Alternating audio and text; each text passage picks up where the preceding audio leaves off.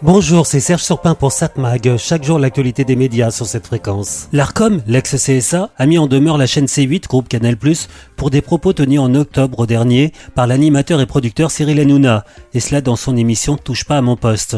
Ça concernait le meurtre de la jeune Lola. Les faits concernent plusieurs séquences dans lesquelles Cyril Hanouna s'est exprimé sur l'affaire. Pour rappel, l'ARCOM a été saisi à de nombreuses reprises par des téléspectateurs à la suite de ces séquences. L'institution avait dû ouvrir une instruction en fin octobre. L'ARCOM considère que ces séquences, vu leur caractère répétitif, traduisent un manquement de l'éditeur à l'obligation de traiter avec mesure une affaire judiciaire en cours. À l'antenne, Cyril Hanouna a tenu de façon répétée des propos relatifs tant aux conditions dans lesquelles le procès de la personne mise en examen devait se tenir et son issue, appelant à plusieurs reprises à des procès expéditifs et à des condamnations à perpétuité automatique dans de tels cas. L'ARCOM constate également que l'animateur a pu longuement exprimer son opinion sans qu'une contradiction rapide et efficace ne lui soit opposée, contrevenant ainsi à l'obligation de respecter l'expression des différents points de vue à l'antenne sur un sujet prêtant à controverse.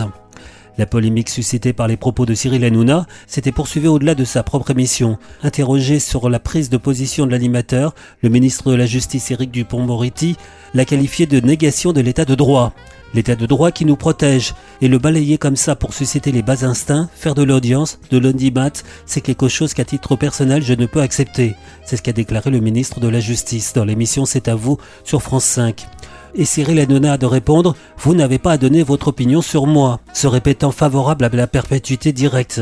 Par ailleurs, il faut rappeler qu'à la suite d'une autre séquence polémique entre l'animateur de TPMP et le député LFI Louis Boyard dans l'émission du 10 novembre, l'ARCOM vient de transmettre le dossier au rapporteur indépendant, membre du Conseil d'État.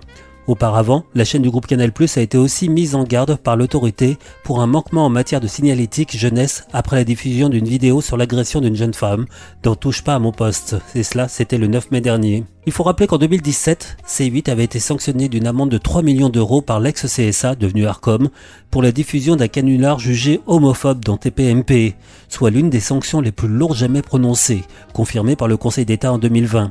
L'émission avait également été privée d'écran publicitaire durant trois semaines en juin 2017 pour sanctionner deux séquences litigieuses diffusées en 2016. Tout cela prouve une chose, et on l'a tous constaté, Cyril Hanouna et C8 font souvent l'objet de reproches de la part de l'autorité de contrôle qui est l'ARCOM. À chaque fois, l'animateur producteur et la chaîne semblent être bien indifférents à ces administrations. Il semble pourtant que cette fois-ci, ça aille trop loin et que de fortes pénalités vont tomber, la loi et la règle étant clairement bafouées. Là où c'est moins clair, c'est la réaction des personnalités politiques qui continuent à aller dans ces programmes. Ils savent pourtant que l'émission montre la politique de manière très négative. Mais ces mêmes politiques y vont quand même, car ça fait l'audience, et ça touche un public qui les intéresse. Ce n'est pas faire preuve de courage que de céder à ces sirènes médiatiques aux dépens des idées politiques. 7 Mag, l'actu des médias. Bon, à voir la télévision ce soir, oui je sais, il y a du foot à la télé sur TF1. À 19h50, il n'y a pas de journal de 20h, hein, c'est diffusé à 19h15. Allez, c'est comme ça. Donc euh, sur TF1, France-Australie, c'est du football. Alors évidemment, sur les autres chaînes, on propose des programmes en rediffusion, mais il y a des choses assez intéressantes. Sur France 2, à 21h10, l'étudiante et Monsieur Henri. Une jeune étudiante cohabite avec un vieil homme à Cariat qui lui demande de séduire son fils marié à une jeune femme qu'il déteste. Ça me rappelle quelque chose. Bon, c'est pas très original. Ça a été une pièce de théâtre, c'est devenu un film. Votre dossier est retenu. Oh, merci de m'avoir choisi. Bonjour. Ah, vous êtes le fils d'Henri. Vous pouvez m'appeler Paul Mon fils est un abruti. Il vit avec une idiote. Vous pouvez pas me demander d'essayer de briser un couple. Si vous acceptez, je vous fais trois mois gratuits. Donnant, donnant. Donc ce soir, 21h10 sur France 2, l'étudiante et Monsieur Henri. J'ai oublié de dire que c'est un film d'Ivan Carberac et c'est avec Claude Brasseur, Guillaume de Tonquélec, Noémie Schmitt et Frédéric Bell. France 5, un magazine du Réfifi dans le Surimi. On voit ce que cela veut dire. M6 recherche appartement ou maison, spéciale Nouvelle Vie. Sur Arte, un monde obèse, un documentaire. Une investigation à contre-courant pour mettre fin aux idées reçues et débeller le vrai du faux sur l'obésité. Des chercheurs proposent de nouveaux traitements.